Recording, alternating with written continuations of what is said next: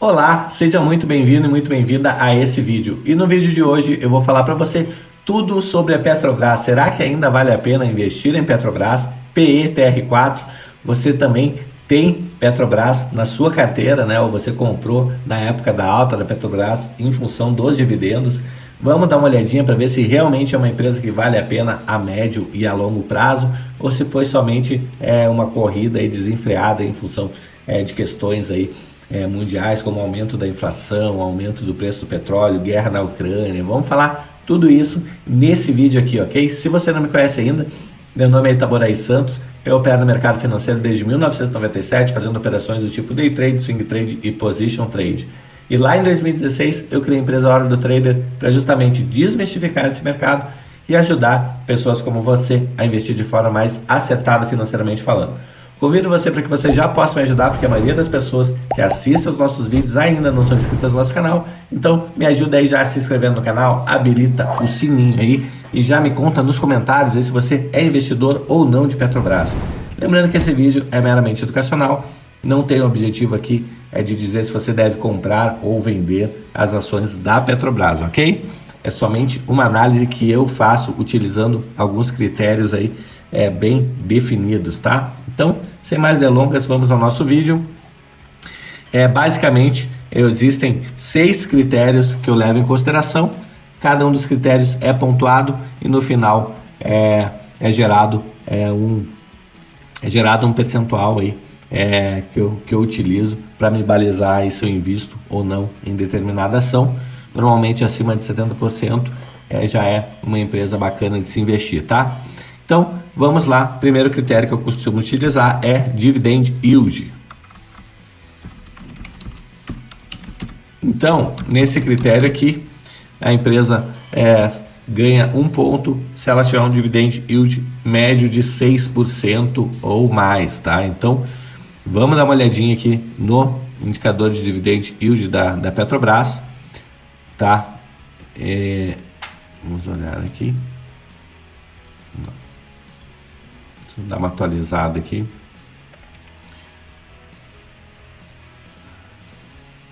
Bom, abriu aqui.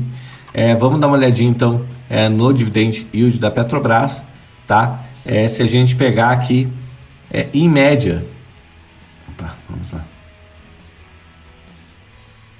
Aqui, tá? É, então, em média, 11,19%, tá? É, mas a gente consegue ver aqui que não é uma verdade absoluta, né? A gente vê aqui é 4%, 2%, 4%, aqui 9%, depois 4%, 3%, 0%. Aí depois, é, os últimos dois anos, né, 2021 para cá, é um ano e pouco, na verdade, né? É, nós temos aí 19% e 52% de forma totalmente atípica, tá? No mercado, né? Então, é, nesse caso aqui, é, vamos é, deixar ela com meio ponto, tá?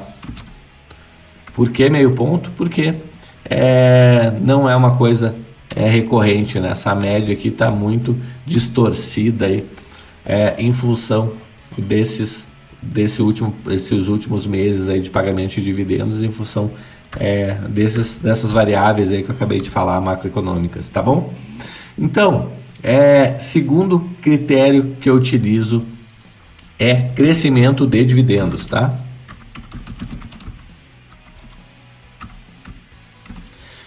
Bom, crescimento de dividendos. Vamos dar uma olhadinha aqui é, se ela é uma empresa que tem crescido os dividendos aí ao longo dos anos. Tá? Então, basicamente, de 2007 até 2019, tá? Então, 2007 ela pagou um real por dividendo, 2019 ela pagou 94 centavos, então não é crescimento de dividendos, tá? É, 2007 para 2019 tem 12 anos é, e ela pagou ainda menos do que ela tinha pago certo? Descontando os últimos dois anos aqui, 2021 e 2022, ela não teve crescimento de dividendos, por isso aqui ela vai ganhar zero pontos, tá? Ok. Bom, terceiro critério é volatilidade dos dividendos. O que, que seria a volatilidade de dividendos? Se algum dos anos ela não pagou dividendo, tá? Caiu para zero, por exemplo, então ela vai ganhar zero. Mas se em algum ano ela é, pagou, por exemplo, é, se todos os anos ela pagou dividendos, então ela ganha um, tá? Então vamos dar uma olhada aqui, que já está fácil de ver. 2007 pagou, 2008 pagou, 2009 pagou, 2010 pagou, 11 pagou, 12 pagou, 13 pagou, 14 pagou, 15, 16 e 17 ela não pagou, tá? Então 2015, 2016, 2017 não. 2018, 19 ela pagou. 2020 é, pagou bem pouquinho, mas pagou. 21 e 22 pagou também. Então 2015, 16, 17 ela não pagou, por isso ela vai ganhar zero pontos aqui. Pessoal, eu estou fazendo uma análise aqui baseado no passado, né? Só que a Petrobras a gente sabe muito bem que nos governos passados, né, é, houve muita é, roubalheira, houve muita, é, muito desvio de dinheiro, é, compra de, por exemplo, refinarias que não funcionavam, como a Passadina, é, e por aí vai, tá? Então houve, houveram aí muitos desmandos aí na empresa, tá?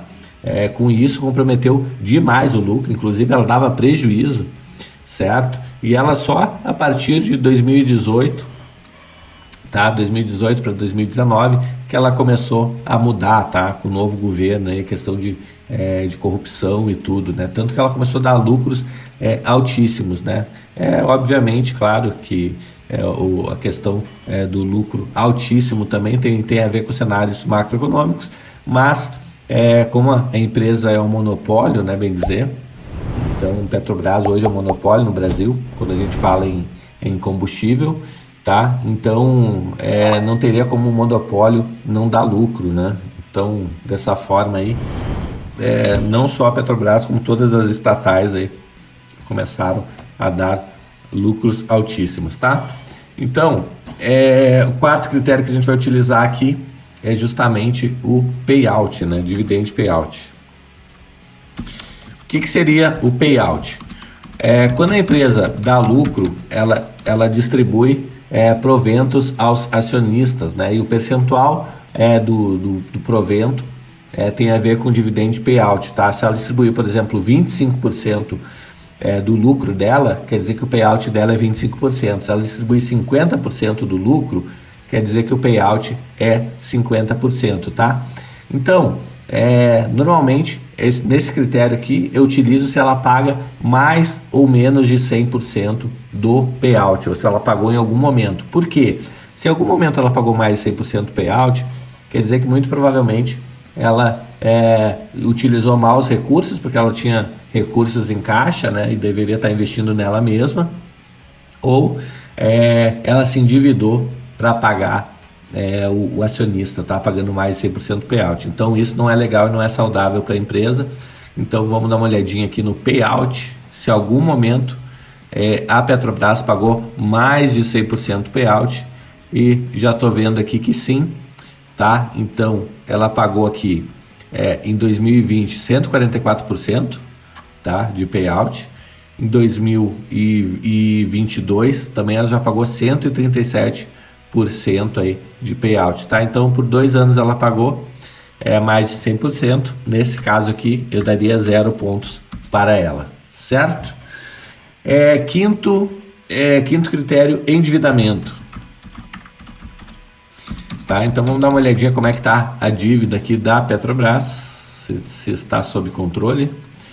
É, endividamento aqui, então abaixo de 1 aqui, dívida líquida pelo PL tá ok dívida líquida EBITDA abaixo de 3 também está ok, então tá 0,44, é 0,51. Então aqui ela está fazendo dever de casa, então tá ok. Tá? É, agora a gente vai utilizar o critério do preço teto, tá? É o último critério. Então, para a gente ver se ela está interessante ou não nesse momento, tá?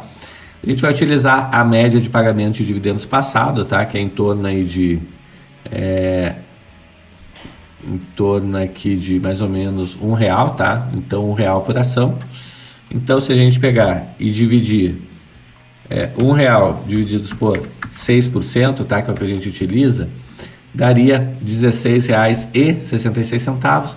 Como a ação da Petrobras está R$ 31,80, então é, ela não, não está pagando 6% ou mais de dividendos. Nesse caso, eu daria zero aqui para ela, tá? Se a gente pegar média de um real divididos por 31,80 vezes 100, a gente teria aproximadamente R$ 3,14, né?